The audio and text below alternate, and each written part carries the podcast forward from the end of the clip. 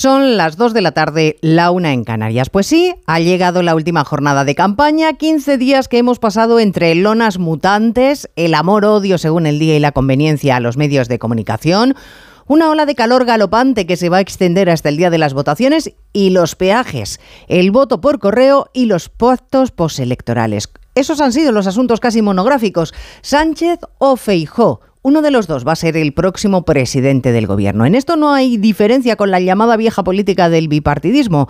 Lo que ha aportado la nueva política es si podrán gobernar en solitario, que no parece, o tendrán que apoyarse en otros. Feijó cuenta con Vox o con Jus Percat o el PNV que están dispuestos a sustentarle si prescinde de los de Abascal. El PSOE necesita a Yolanda Díaz, pero también a Esquerra, a Bildu, a los comunes y al resto de formaciones de esa coalición Frankenstein.